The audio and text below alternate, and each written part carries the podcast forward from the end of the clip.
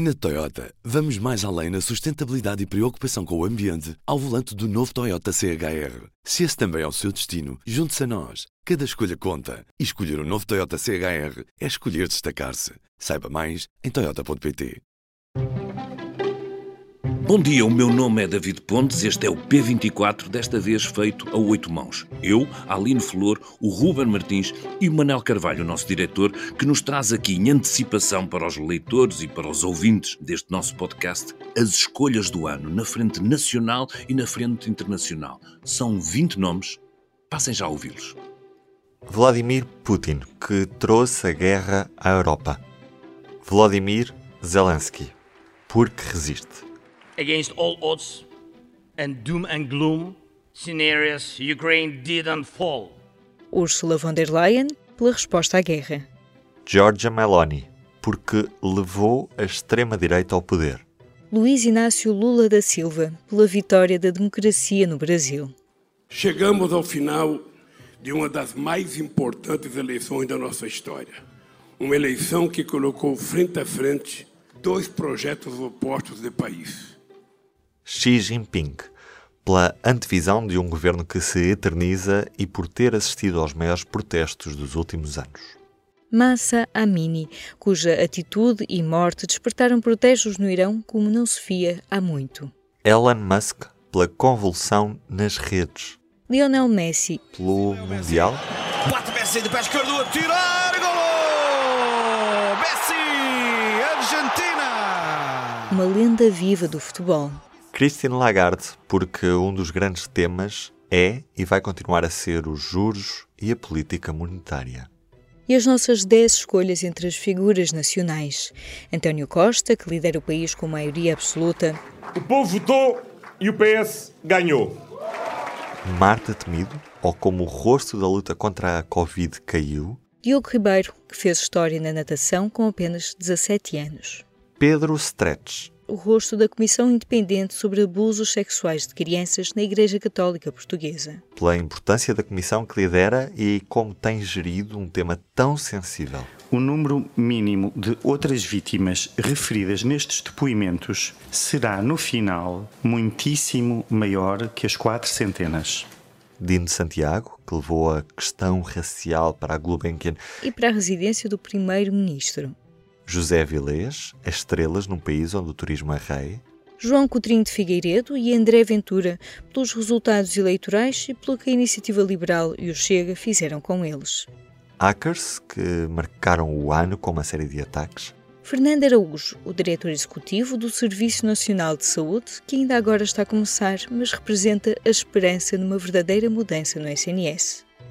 Manel, já ouvimos aqui as escolhas em exclusivo para o P24, uma antecipação daquilo que os leitores vão poder encontrar nas páginas nos próximos dias do público.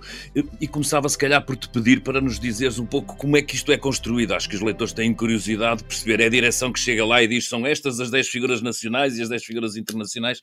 Como é que nós fazemos isto? Bom, é uma decisão, portanto, eh, de cima para baixo, eh, podia ser mais fácil, mas seguramente não seria tão interessante e muito menos útil e sensata.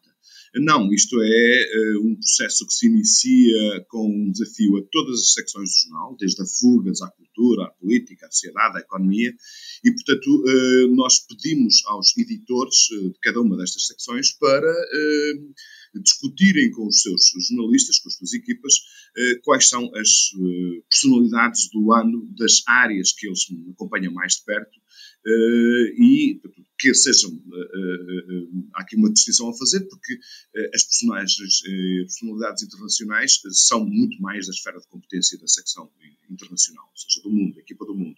Mas não quer dizer, portanto, que não haja contributos da economia ou da política ou qualquer outro jornalista para essa, para essa secção. Depois, nas outras áreas que têm mais a ver com a atualidade nacional, são, portanto, há uma, um conjunto de propostas que são levadas portanto, a uma espécie de final, chamemos assim, uh, e depois, portanto, há uma discussão coletiva com os editores, onde se refina, portanto, um leque de 15, 20 opções recolhidas uh, na redação, e, portanto, uh, e é na sequência dessa discussão que se um, faz a lista final com 10 nomes para atualidade internacional e 10 nomes para a atualidade nacional. É um processo sempre muito participado e também, se me permite, muito divertido. Os jornalistas gostam de participar neste iniciativas.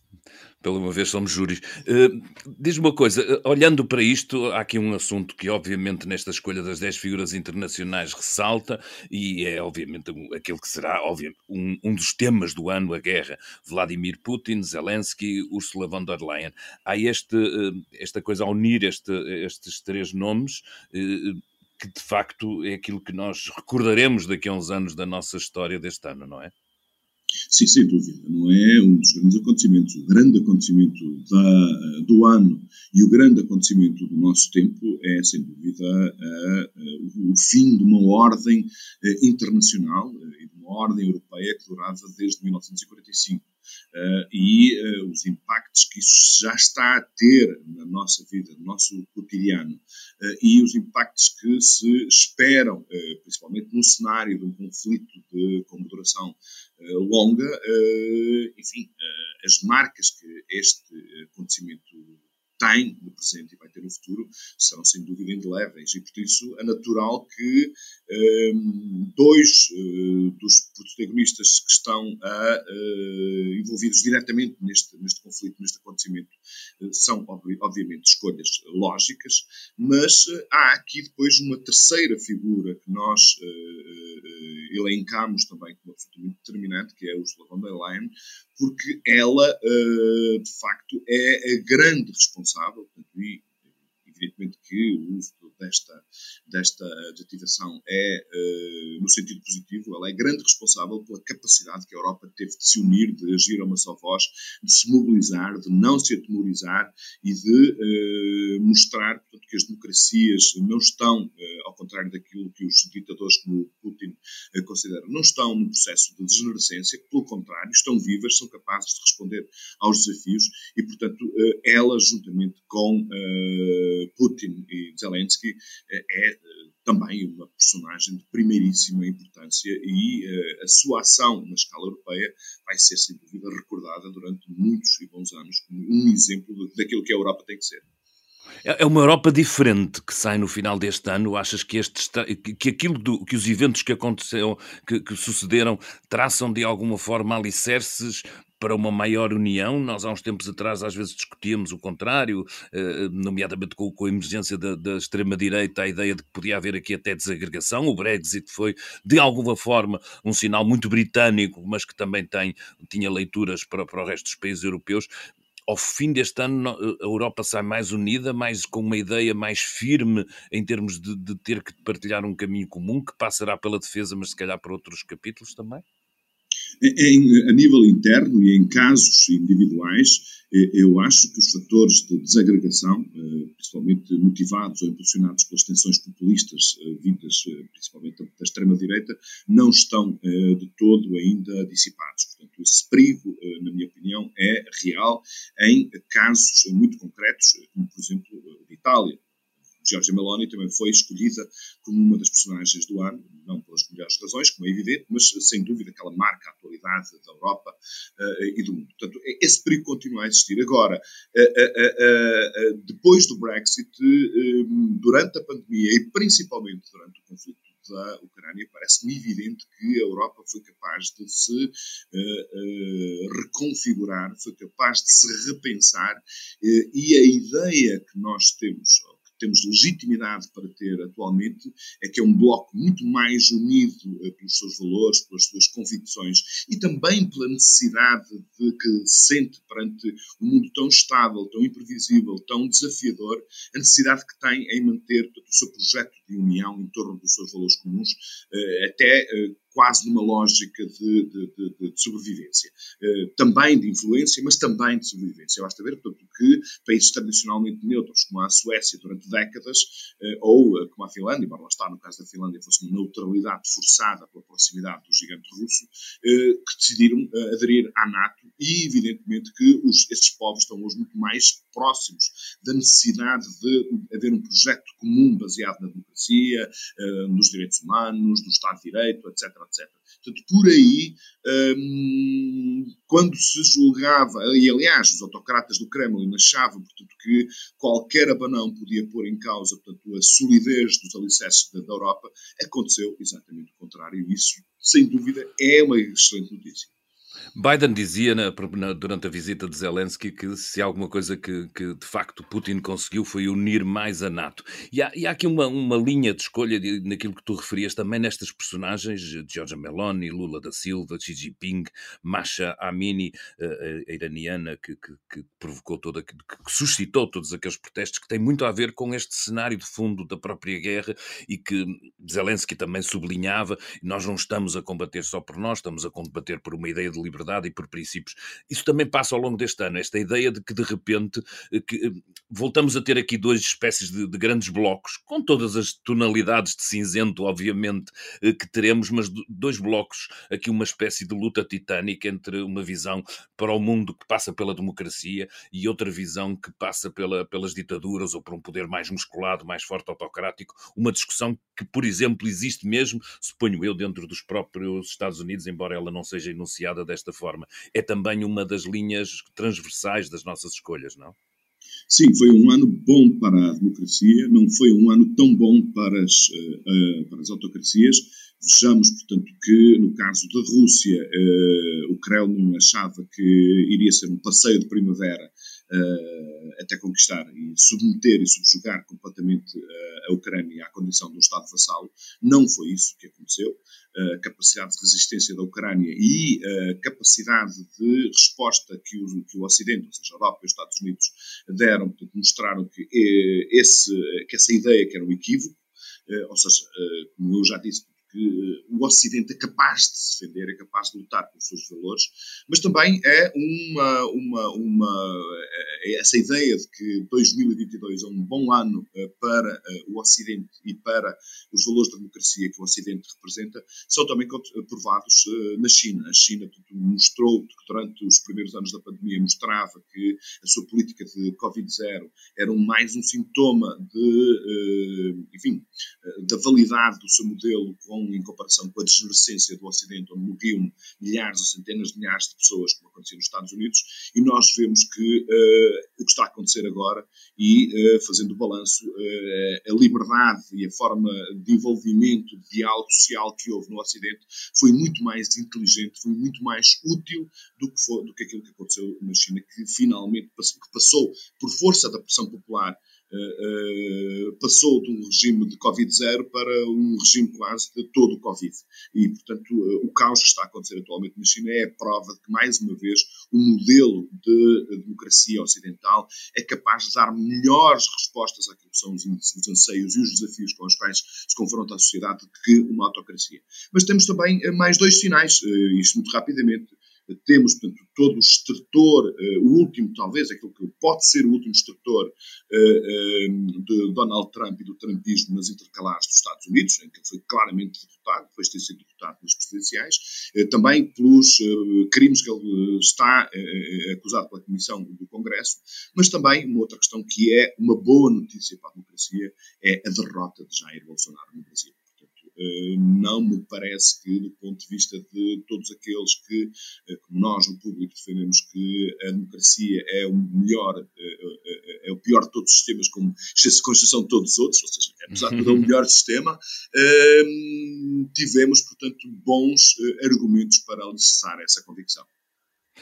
Vamos a Portugal nas escolhas das 10 figuras nacionais, eh, há aqui um evento também que, marca isto, pelo menos três nomes saem deles, António Costa, pela maioria absoluta, eh, Coutinho Figueiredo, André Ventura, tudo ligado a essas eleições, e essa é, é, é, é surpresa também, Manel, é o, eleições são sempre importantes, obviamente, tem a ver com essa, com essa defesa que nós fazemos da democracia, mas também tem muito a ver com a surpresa que foi uh, a maioria absoluta que não, que não era esperada.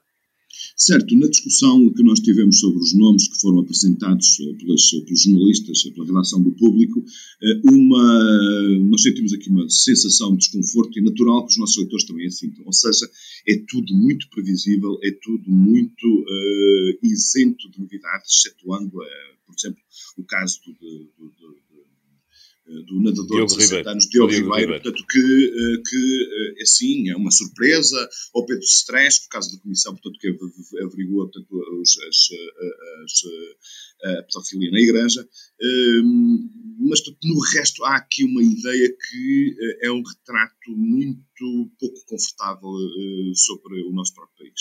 Portanto, é, está tudo, dá-nos uma sensação de marasmo, de paralisia, não há coisas novas a acontecer, não há personagens novos a emergir, eh, é tudo muito previsível portanto, e uh, o nosso retrato, a nossa escolha, não consegue, portanto, uh, sair uh, dessa previsibilidade e dessa mudor.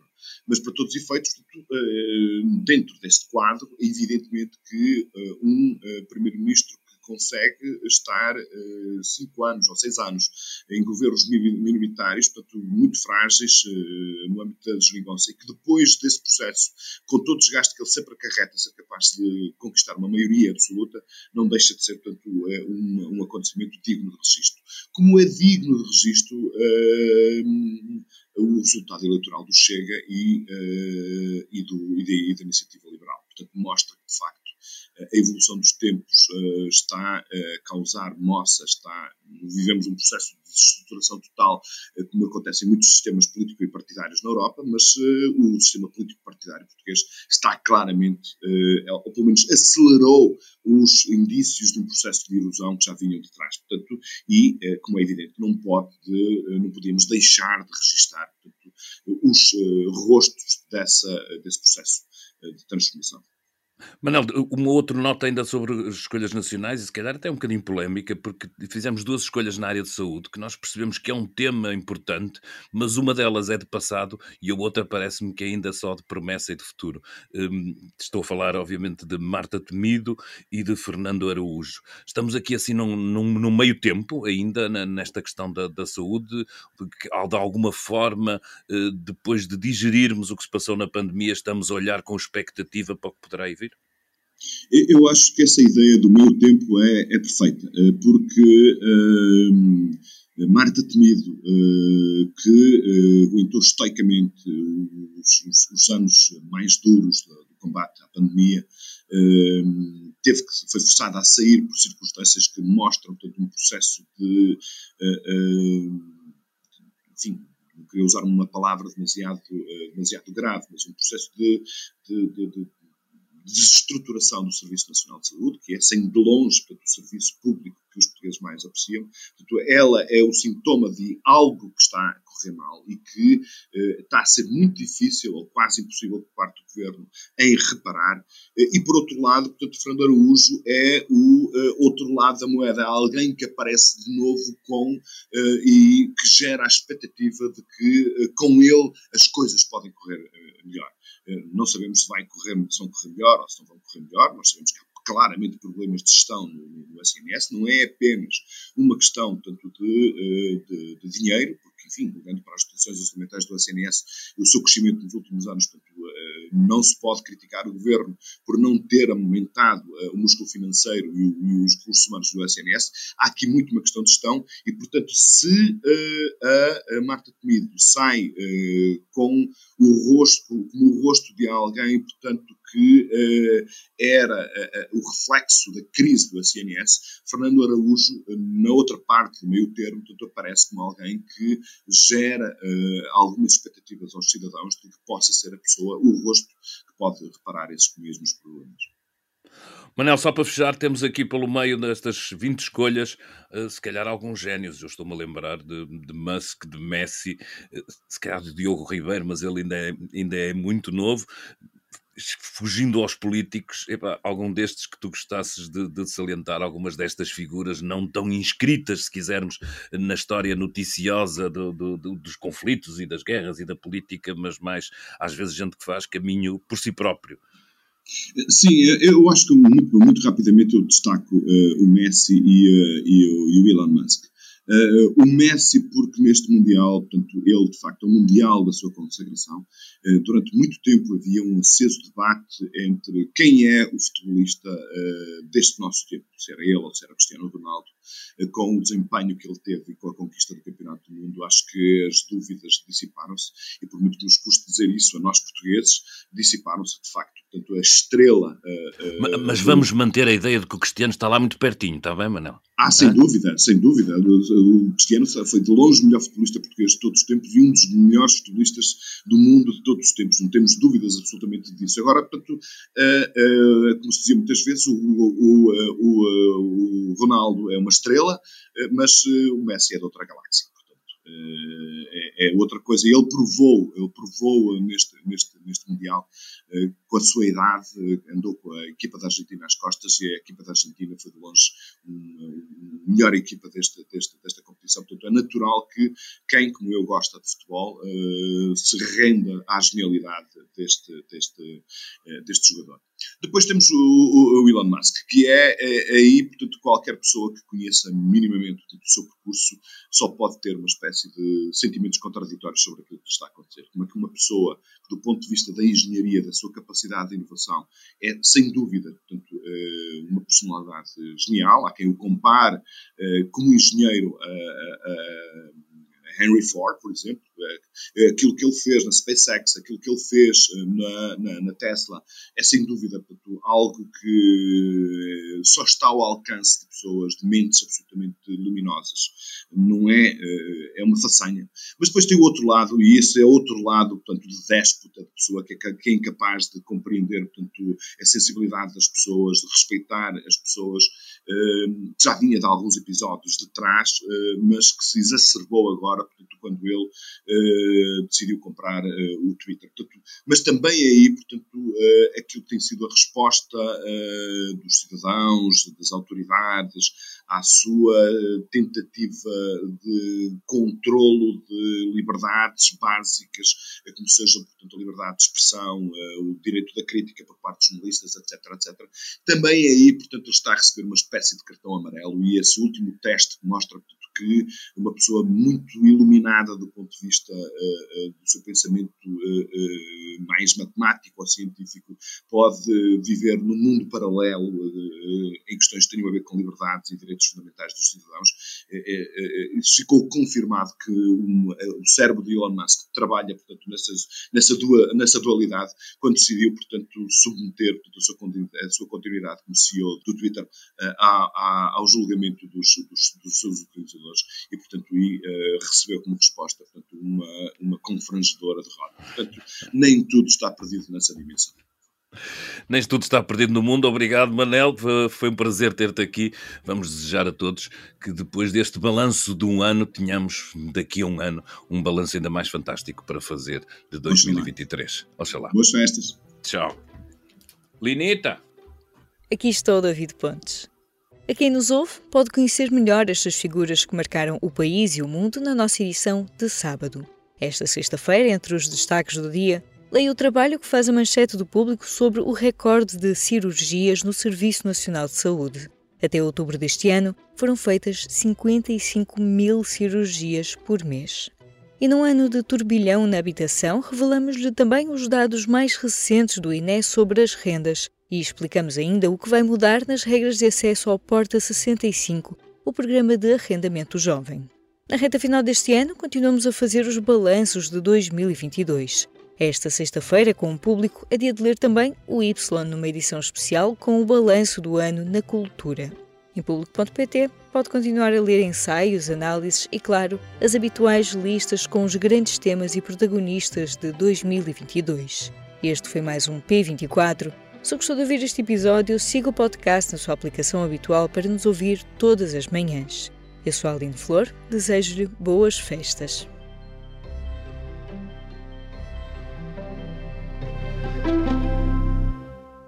O público fica no ouvido. Na Toyota, vamos mais além na sustentabilidade e preocupação com o ambiente ao volante do novo Toyota CHR. Se esse também é o seu destino, junte-se a nós. Cada escolha conta. E escolher o um novo Toyota CHR é escolher destacar-se. Saiba mais em Toyota.pt.